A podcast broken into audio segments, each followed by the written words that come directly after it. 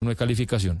Pues alcalde de Tunja, Alejandro Fúneme, mil gracias por estar con nosotros. Bienvenido a Mañanas Blue y felicitaciones. Que ayer cuando nos estaba entregando Sebastián el listado, pues más de uno aquí en la mesa se quedó sorprendido y yo les decía, pero ¿por qué no sorprendemos si Tunja es tremenda ciudad capital? Bienvenido y gracias.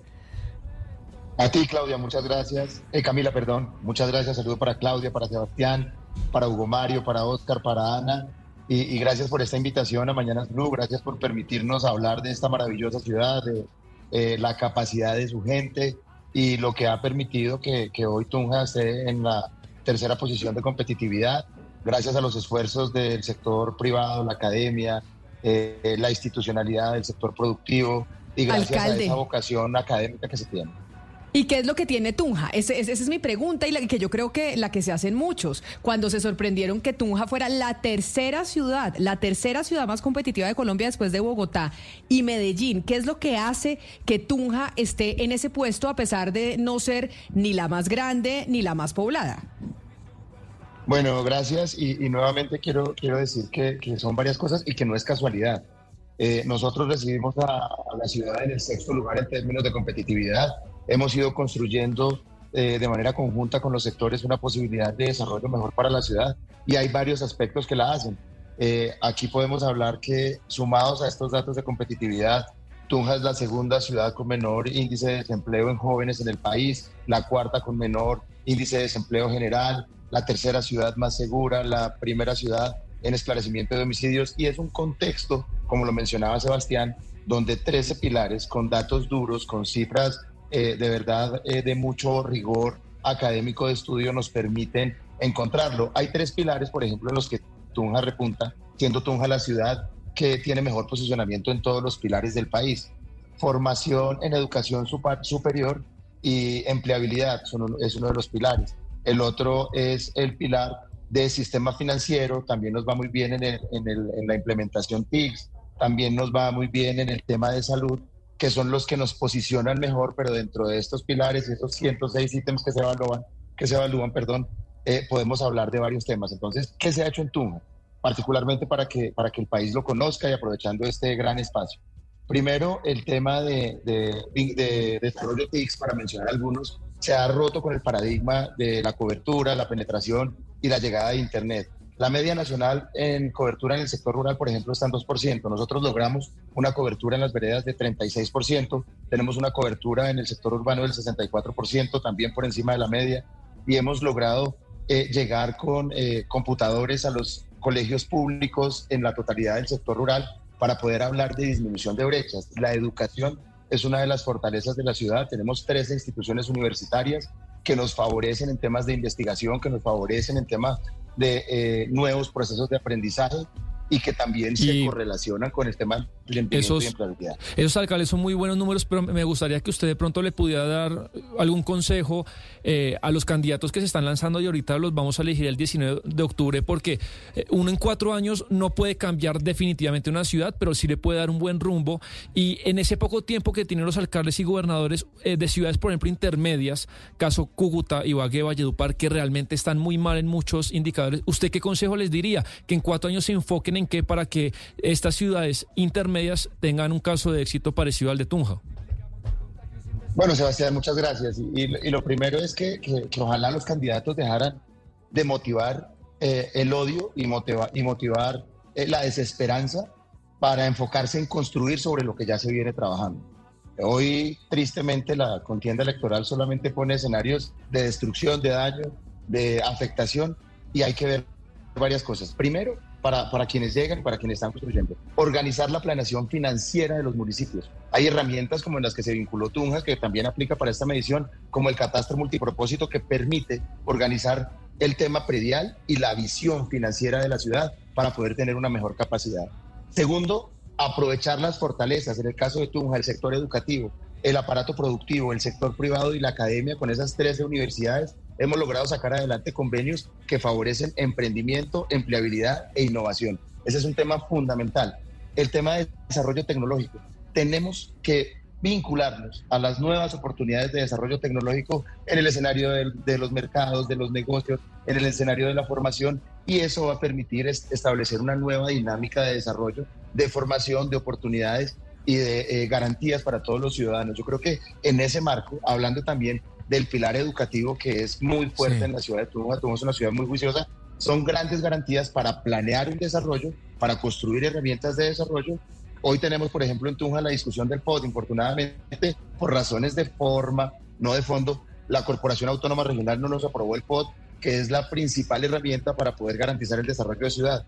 Estamos en el Ministerio de Ambiente sacándolo adelante para armonizar las herramientas fiscales, financieras, administrativas, presupuestales y de desarrollo con miras a una ciudad organizada. ¿Y, llegaron o están llegando ya grandes empresas a Tunja, alcalde? ¿Quiénes son los grandes generadores de empleo allí en su ciudad? Bueno, hemos tenido una particularidad en la ciudad. La semana pasada, por ejemplo, tuvimos eh, Cumbre de Capital, que es el segundo evento, es el evento más importante de desarrollo en innovación y emprendimiento en el país. Y, por ejemplo, por mencionar a uno de los asistentes, el subdirector de Google generó oportunidades para desarrollo a nuevos emprendedores. El mercado de emprendimiento y empresarial en Tunja ha crecido un 14.3%. Logramos crear la ventanilla única empresarial para simplificar los trámites y eso ha hecho que se genere un mercado de negocios en torno a la innovación, en torno al desarrollo tecnológico, en torno a la educación, que ha sido absolutamente favorable, pero también con el sector público, por ejemplo, con el SENA, armamos la segunda bolsa más importante del país de Fondo Emprender con una inversión de 9.600 millones de pesos, donde se han generado 1.500 nuevos empleos y el 48% de estos empleos son para jóvenes y emprendimientos para jóvenes. Entonces estamos aprovechando generar nuevos espacios de mercado con una visión de la oferta que se está presentando y garantizando empleabilidad, desarrollo, bienestar y construcción social para la ciudad. Señor alcalde Fúneme, eh, de acuerdo con el boletín técnico de empleo y desempleo del DANE, en, en, el mes de julio. En un año Tunja bajó a la mitad del desempleo, lo bajó a un solo dígito, pasó de 18.8 a 9.4 eh, puntos y se compara pues el primer semestre de 2022 con el de 2023. Eh, yo le quiero preguntar por las mujeres en esa cifra, ¿cómo están las mujeres en Tunja, eh, no solamente en empleo, sino qué tipo de emprendimientos y de actividades, qué oportunidades hay para las mujeres en Tunja? Bueno, muchas gracias por la pregunta. Eh, el tema de empleabilidad es un tema preocupante en Tunja. Nosotros recibimos a la ciudad con un 16.5% de desempleo. Luego de pandemia llegamos a un 27% de desempleo, una de las cifras más altas en la historia, y pues la situación era bastante compleja. Hemos logrado recuperar 17 mil empleos. Pasamos a un solo dígito. Hace 10 años la ciudad no estaba en un solo dígito, estamos en 9.5 actualmente. De estos 17 mil empleos, aproximadamente 5.600 son empleos para mujeres y esas mujeres en qué, sean, en, qué, en qué espacios han tenido una oferta laboral. Emprendimientos en el sector manufacturero, emprendimientos en el sector textilero, emprendimientos en el sector gastronómico que ha tenido un avance y en la oferta cultural. En este sector, las mujeres, tanto del sector urbano como del sector rural, han sido un factor diferencial para favorecer las cifras de empleabilidad de nuestra ciudad. Alcalde, ¿y cómo ve la relación al mediano y largo plazo con Bogotá? Se lo digo porque pues el tema de la salida y entrada e, es muy complicado y supongo que la economía de Tunja pues eh, de una muy buena manera debe depender de la de Bogotá. Eh, y uno ve muy enredado muchos proyectos y no ve que la cosa esté muy clara. ¿Usted cómo lo ve? Yo creo que aquí hay un factor de oportunidad importante que tenemos que aprovechar y que tenemos que construir.